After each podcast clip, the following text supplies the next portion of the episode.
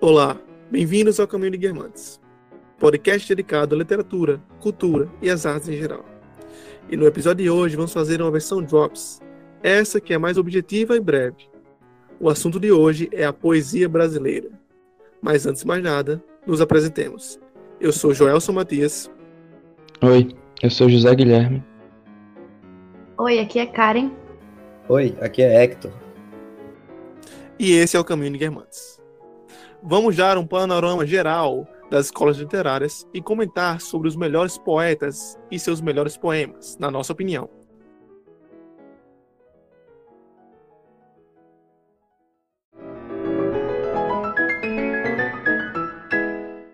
Então, antes de mais nada, acho interessante a gente falar um pouquinho sobre o que é a poesia. O que define uma poesia? Bem, é, a irmã Miriam Joseph, no seu livro O Trivium, ela fala um pouquinho sobre poesia e sobre tudo o que envolve esse mundo. Ela destaca principalmente que a poesia é uma expressão de linguagem hábil e ritmada, que procura mostrar o pensamento, a imaginação e a emoção do poeta, busca transmitir isso ao ouvinte. E eu acho que essa é a principal característica da poesia, que vai diferenciar ela da prosa. Quando nós lemos textos é, que a gente tratou até aqui, até o momento, em, divididos em parágrafos, é, assim é diferente, porque nós vamos ter agora textos divididos em estrofes, em versos, que tem uma linguagem mais ritmada e todas as figuras de linguagens que caracterizam, caracterizam esse tipo de escrita, como a rima, as alterações e tudo mais. Muito boa definição. Mas o ouvinte que nos ouve agora deve pensar: por que ler poesia? Certo. Eu acho que dá para a gente pensar um pouco que o porquê de você ler poesia difere muito de porquê você lê um livro, por exemplo. Então, quando você vai ler um livro, seja ele um romance, seja ele um texto teórico sobre algum tema que você está estudando, algo parecido, é, você tem um intuito diferente, você tem um intuito, digamos assim, mais objetivo. Então, quando você está lendo um romance, por exemplo, ou novela, é, você procura entender qual é o, o fluxo de acontecimentos que acontece, né? qual é o enredo, como isso constrói uma narrativa, é, quem são os personagens, enfim, é, tudo isso. Mas quando a gente fala de poema, de poesia, é, o que a gente está falando é, é, de captar, né, através da escrita, um sentimento, uma percepção do autor que ele quer transmitir em, de uma maneira mais breve, né? Então ele não vai criar um enredo, como ele pode fazer num romance, ou ele não vai criar uma situação é, um pouco mais breve, mas que ainda assim tem uma, sequência lógica, como numa crônica, por exemplo. Ah, ao contrário de tudo isso, ele vai captar tudo aquilo que ele está pensando naquele momento, ele vai articular dentro da linguagem como que ele pode passar essa informação e como que ele pode atingir o leitor de alguma forma, que seja pelo ritmo, seja pela ideia, seja pela estrutura formal do texto, como que ele vai passar essa, essa mensagem que ele quer passar através desses elementos, né? Então, ritmo, estrutura formal, uh, a ideia em si, é, tudo isso vão ser elementos que ele vai levar em consideração para poder é, transmitir o que ele quer transmitir no contexto e no formato do poema específico. Sim, nesse tipo de escrita, a forma é tão importante quanto a matéria, né? É, e nesse caso a gente tem alguns, alguns elementos, né, alguns autores que vão é, tender para um lado, tender mais para um outro. Tem autores que vão focar mais na forma e deixar um pouco o conteúdo, tem autores que não vão ligar a mínima para a forma, vão fazer inversos livres e vão focar muito mais no conteúdo. Então, assim, é bem mais amplo e é bom que o próprio leitor, o próprio ouvinte desse podcast, ele possa uh, perceber também qual é o tipo que, de poema que faz sentido para ele, como que ele pode absorver cada vez mais coisas a partir dessas diferenças também.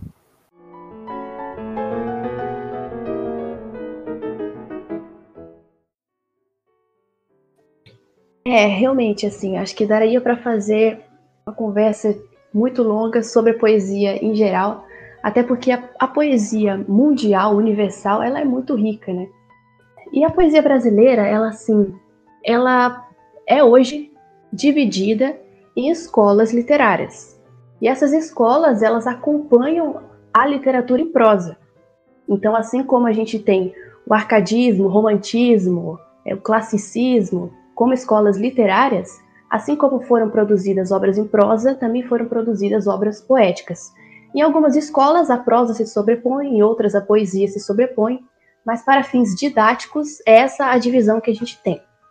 E no Brasil, especificamente, parece assim que, como, como colônia, nós sempre tivemos muita influência de Portugal e muita influência da Europa. Então a impressão que dá é que, principalmente no começo, ali a partir do Brasil colonial, Brasil Império, nossa conexão com a poesia europeia ainda era muito forte. Então, às vezes, assim, dá a impressão que é quase uma imitação, é um acompanhamento muito perto assim do, do que havia lá na Europa de poesia. O Brasil absorvia e, claro, com toda a sua individualidade, conseguia adicionar um pouco da identidade brasileira, mas no geral a coisa era muito parecida com o que se produzia lá.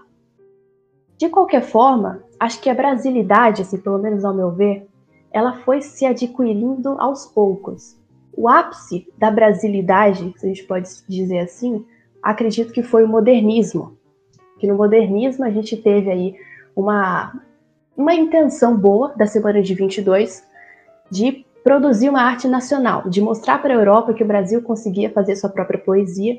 E acredito que foi a partir daí que a gente conseguiu é, fazer a coisa mais brasileira possível. É claro que, como a gente vai comentar aqui, ela pode não ter começado muito bem assim. Nós tivemos muitos escândalos, muitos absurdos, desnecessários, que muitas vezes é mais uma degradação do que uma evolução. Mas mesmo assim, a partir do, do estopim, que foi semana de 22, aos poucos as coisas foram é, diminuindo essa intenção revolucionária, foram se abrandando, e acredito que a gente conseguiu sim adquirir uma poesia muito boa, principalmente ali a partir da geração de 45. Então, posto algumas ideias iniciais, alguns conceitos iniciais, nós vamos fazer agora algumas indicações de poemas e poetas.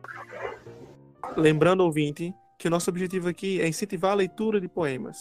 Ou, para aqueles que já leem, incentivar a leitura desses po poetas que nós já gostamos e que nós indicamos aqui. Então, nós tivemos várias escolas, sempre acompanhando a tradição portuguesa. Tivemos o barroco, classicismo, arcadismo, humanismo, quinhentismo, mas a nossa indicação aqui começa a partir do romantismo. No romantismo, a gente está na época da imprensa no Brasil. Chega a imprensa, começa a difundir a literatura, então, consequentemente, a obra poética ganha uma força muito maior, que só vai ser crescente a partir desse momento. Em contexto histórico, estava tendo a crise do Segundo Reinado e a abolição da escravidão, então aí já começa as críticas sociais, não tanto quanto a gente tem no modernismo, mas já havia um tom, sim, de um olhar mais social e não apenas voltado para o indivíduo. É, características poéticas: sentimentalismo, subjetivismo, fuga da realidade, nacionalismo. É, mas a ideia aqui é falar mais dos poetas e dos seus poemas do que da escola e das características literárias em si.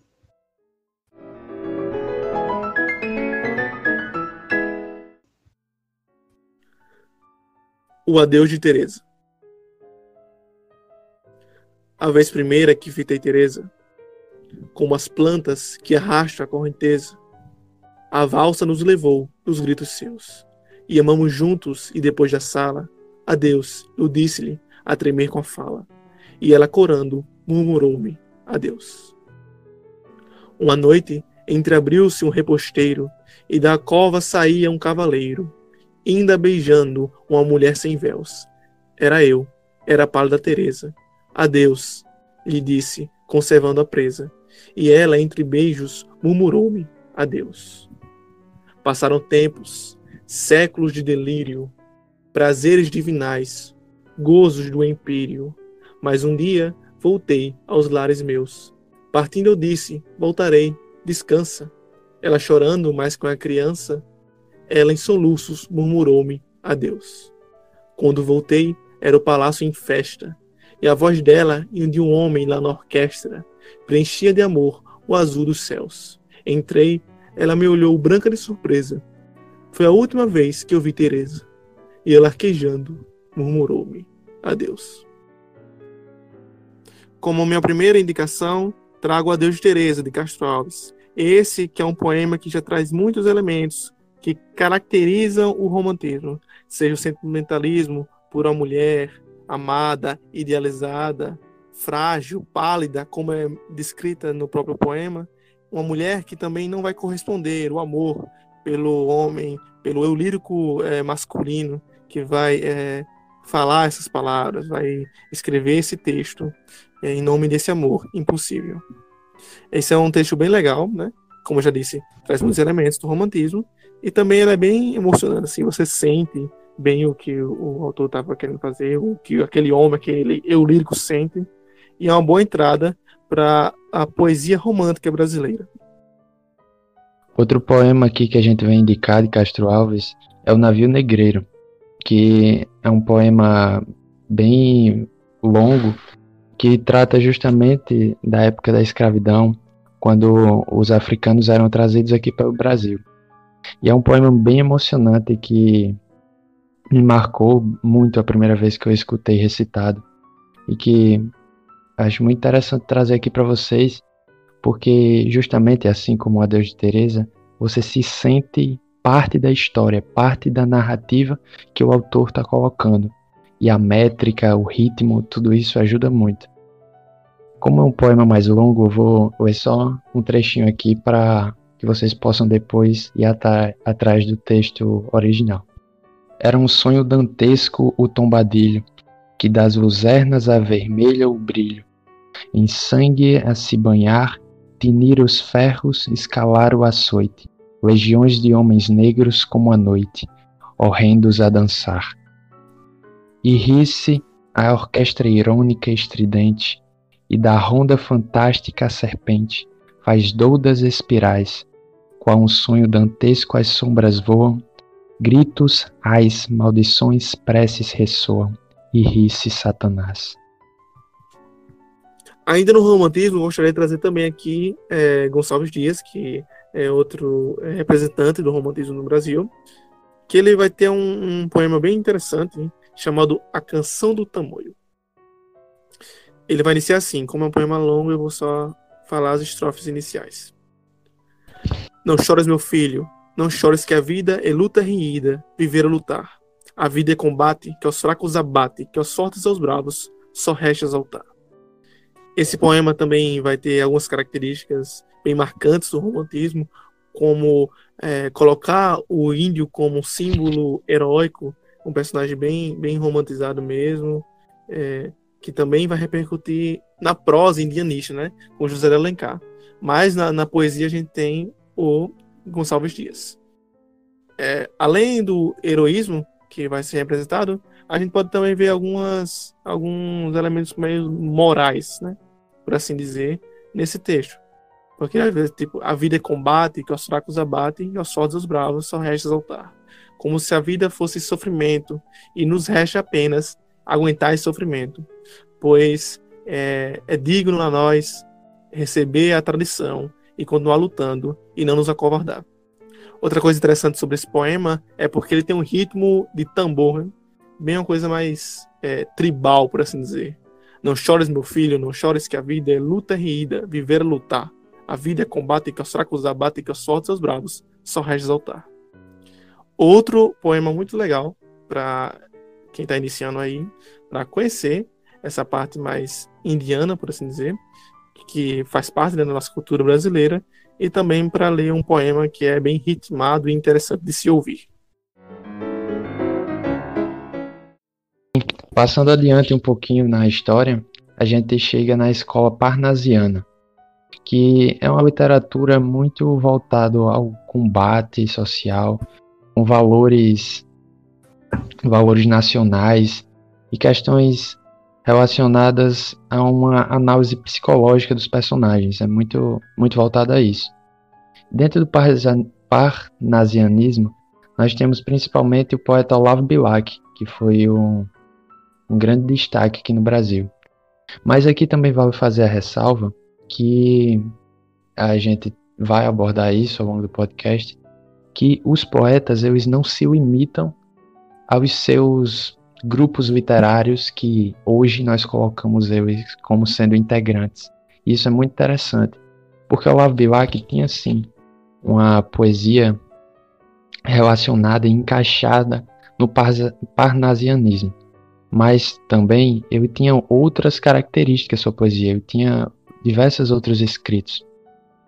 Ele escreveu a, o hino à bandeira, que se você é jovem de 18 anos e se alistou no exército, com certeza já deve ter, ter recitado, mas também outras obras mais sentimentais ou mais voltadas a uma questão existencial. Algumas obras que me tocaram mais ao conhecer Olavo Bilac foram Dualismo, Velhice e aquela, é, uma que é muito famosa, que nós escutamos, que é Ora direis ouvir as estrelas, que é muito comum nós, ao longo da alfabetização e do nosso estudo, nos depararmos com esse poema. Falarei um pouquinho principalmente de dualismo, que é um, um poema, um soneto que reflete muito bem a realidade humana, faz uma análise da, das pessoas. Assim diz o soneto: Não és bom nem és mau, és triste e humano. Vives ansiando em maldições e preces, como se a arder no coração tivesses o tumulto e o clamor de um largo oceano. Pobre no bem como no mal padeces, e rolando num vórtice vessano, oscilas entre a crença e o desengano, entre esperanças e desinteresses. Capaz de horrores e de ações sublimes, não ficas nas virtudes satisfeito, nem te arrependes infeliz dos teus crimes. E no perpétuo ideal que te devora, residem juntamente no teu peito um demônio que ruge e um Deus que chora. Aí nós vemos uma característica muito forte da, da poesia, porque em quatro estrofes eu consigo uma análise muito interessante da realidade humana que poderia ter, é, ter acontecido em livros e livros de filosofia, de psicologia.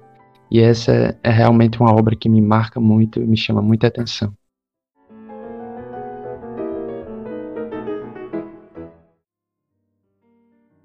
Certo, então o simbolismo ele vem mantendo um pouco do que o parnasianismo vinha pregando, digamos assim, é, um pouco do que o parnasianismo vinha construindo em termos de forma, é, estrutura da, da poesia em si, mas ele começa a repensar alguns elementos e ele vai cada vez mais embutindo é, termos e, e ideias existencialistas e pessimistas em alguns pontos. Então, o que a gente vai ver muito no simbolismo é sempre um, uma tentativa de se alcançar algo que é transcendental, que, que vai para além da condição humana, ao mesmo tempo que reforça né, que a nossa existência uh, tem um, um, fim. Então, sempre a gente vai ver contrastes, principalmente, né? Esse é um dos pontos principais do simbolismo. E esse contraste em específico ele vai vir para é, realmente mostrar essa diferença e e essa oposição entre o que é da condição humana e o que é do transcendental. Então, um dos exemplos que a gente tem aí é, por exemplo, o grande Augusto dos Anjos. Soneto Contrastes. A antítese do novo e do obsoleto, o amor e a paz, o ódio e a carnificina, o que o homem ama e o que o homem abomina, tudo convém para o homem ser completo. O ângulo obtuso, pois, e o ângulo reto, uma feição humana e outra divina, são como a eximenina e a endimenina, que servem ambas para o mesmo feto. Eu sei tudo isso mais do que Eclesiastes. Por justa posição desses contrastes, junta-se um hemisfério a outro hemisfério. As alegrias juntam-se às tristezas, e o carpinteiro que fabrica as mesas faz também os caixões do cemitério. É, então, nesse poema, a gente já vê um pouco né, da, do que eu trouxe em relação às oposições é, principalmente também o elemento do pessimismo em relação é, em frente à existência humana. Então, quando a gente vê ele falando que o carpinteiro que fabrica as mesas, que é um, um objeto útil para a gente, que nós utilizamos cotidianamente, é o mesmo que faz os caixões que é, é basicamente o, a última cama do ser humano, né? A gente já vê todo essa, esse pessimismo, né, em certo ponto, em essa descrença na própria vida, digamos assim, e dentro do formato, dentro da estrutura é, mais pensada e mais trabalhada que era, por exemplo, do parnasianismo. Então ele mantém alguns elementos, é, coloca alguns outros elementos e é, faz a síntese do que atualmente a gente conhece como simbolismo e que é uma das grandes escolas do Brasil, né? Então a gente tem não só o Augusto dos Anjos, mas também o, o Alfonso de Guimarães, que é um dos grandes nomes, que também mereceria um poema aqui, mas por hora vamos nos ater. E ainda falando no simbolismo, para complementar essa bela sugestão que Hector nos trouxe de Augusto dos Anjos, eu vou trazer aqui é, Cruz e Souza, que foi um poeta também, né? Que, como Hector disse, que participou desse simbolismo, que era bem subjetivo, místico, que buscava pelo, pelo inconsciente, por assim dizer, bem influenciado pela, pelas filosofias é, vigentes na Europa, né, com Nietzsche, com Freud, com Schopenhauer. E esse poema que eu quero trazer, eu não vou poder lê-lo todo, porque ele tem um. Eu estava contando aqui, tem por volta dos 160 versos. Né? Então eu vou falar o, o, a parte que mais chama a atenção. Vozes veladas, veludosas vozes, volúpia dos violões, vozes veladas, vagam nos velhos vórtices velozes, dos ventos vivas, vãs e vulcanizadas. Nesse pequeno trecho do, do poema Violões que Choram, podemos visualizar alguns elementos que são próprias da sensibilidade do simbolismo. Por exemplo, o próprio nome né, do, do, do poema é Violões que Choram, que é sinestesia, ou então as vozes que são veladas e são veludosas, né? Então são, é, são percepções que não fazem parte umas das outras se encontrando para dar um estilo bem interessante. Além da, dessa certa musicalidade que, que há nessa aliteração do V, vozes, violões veladas vagam pelos velhos vórtices velozes. Enfim, é um poema bem legal. Ele é um longo, como eu disse, mas é uma bela experiência, é uma experiência bem imersiva de verdade. Se você for tentar ler ele em voz alta, né, é, declamando ele, é, vai dar um trabalho, mas é recompensador.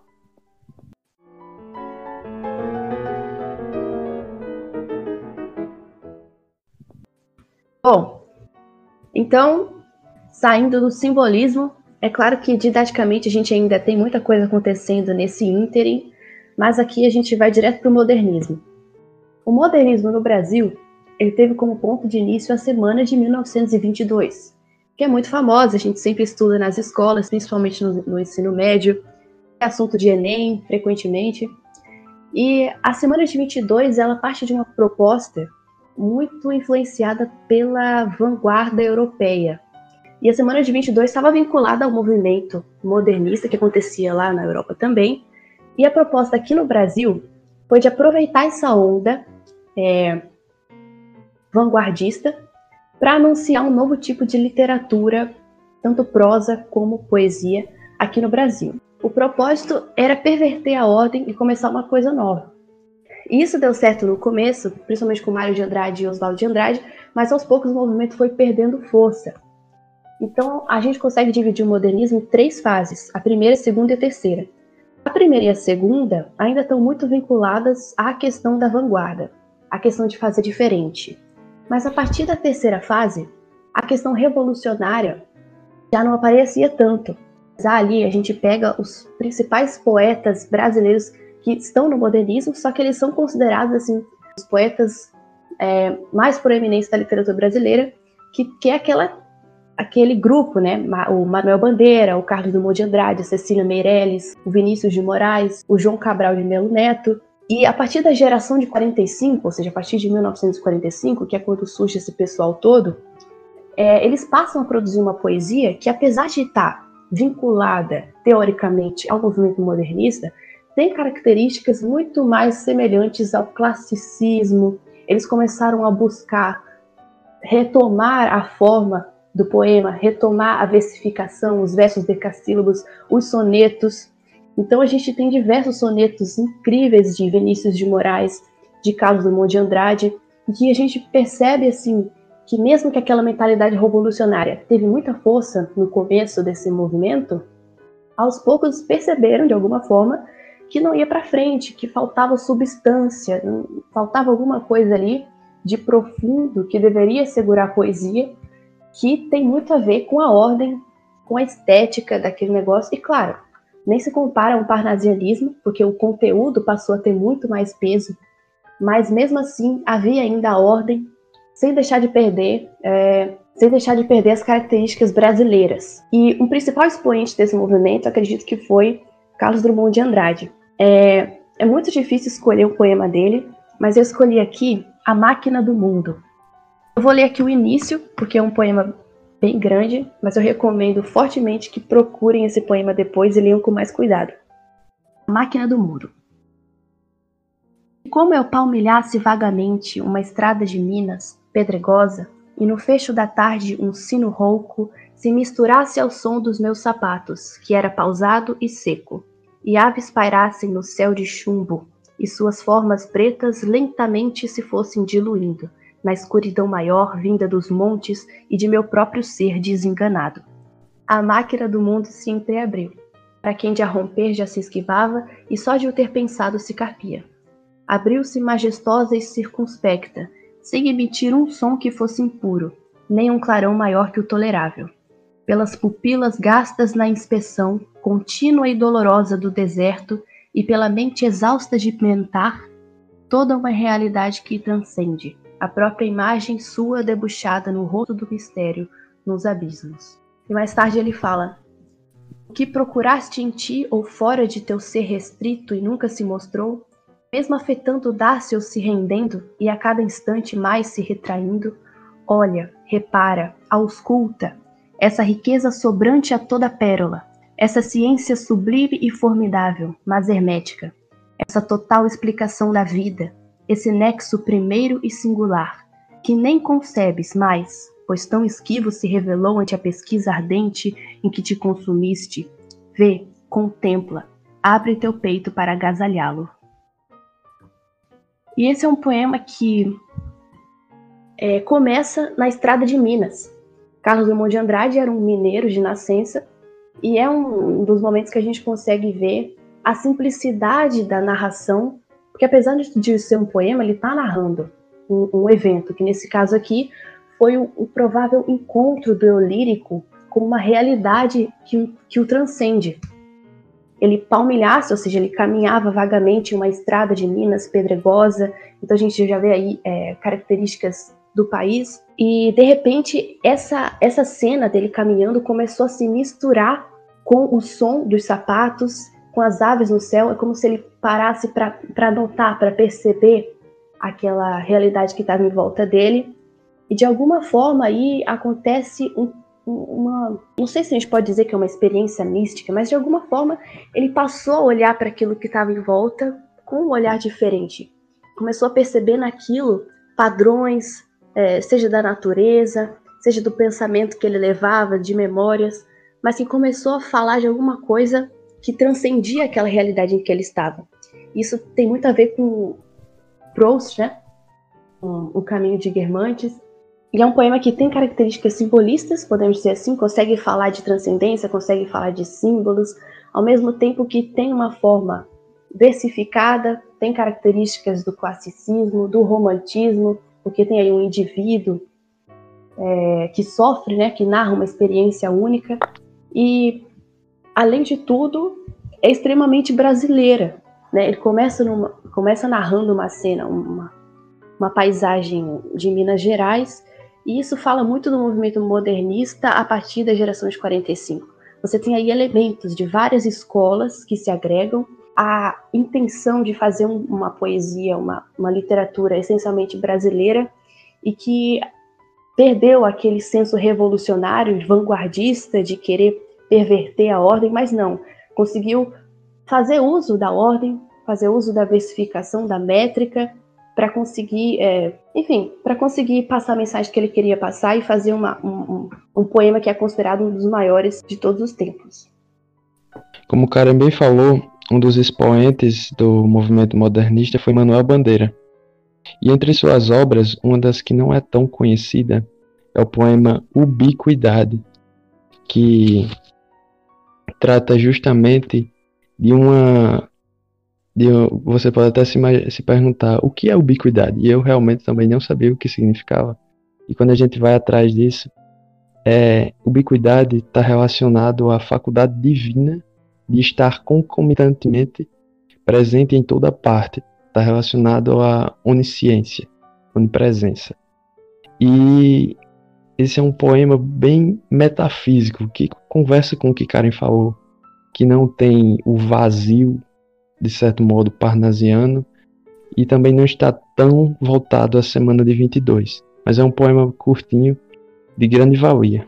Assim diz o poema: Estás em tudo que penso, estás enquanto imagino. Estás no horizonte imenso, estás no grão pequenino. Estás na ovelha que passe, estás no rio que corre. Estás em tudo que nasce, estás em tudo que morre.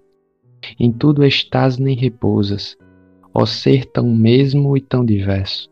Eras no início das coisas, serás no início, no fim do universo. Estás na alma e nos sentidos, estás no espírito, estás. Na letra e nos tempos compridos, no céu, no céu estarás. Bem, como eu também, como eu já disse, esse poema tem um cunho muito metafísico, né? Mas que nós podemos que é um poema leve, simples, mas que tem grande densidade e que é uma característica que Karen bem comentou já, que de uma que um descolamento da ideia revolucionária que tinha na semana de 22 e um resgate de muitas características de outros grupos literários, confirmando o que eu já tinha dito antes, que nós não podemos encaixar plenamente autores em suas escolas, muitas vezes eles conversam entre elas, e isso é algo muito interessante na literatura brasileira e mundial. É, com certeza. Acho que essa divisão em escolas, tanto na poesia quanto na prosa, é mais uma forma didática para entender né, a história da linearmente o que aconteceu. Mas nem os próprios escritores se consideravam assim. A maioria deles escrevia porque tinha que escrever, porque tinha essa, esse ímpeto, essa necessidade de escrever nem sempre eles escreviam para satisfazer um, um, conjunto de características, né, que servia àquela escola. Sabe um negócio que eu fico pensando? Eu fico pensando hoje. É, hoje a gente faz as coisas né, sem pensar em nada nisso. E no futuro vão pegar esse nosso período histórico e vão enquadrar em determinado determinada escola, em determinada tudo. E aquele pessoal devia ser a mesma coisa, né? Eles não pensavam nisso, só estavam vivendo. E quando Sim. no futuro um estudioso foi observar esse período histórico, aí ele datou, colocou as escolas e tal. Exato.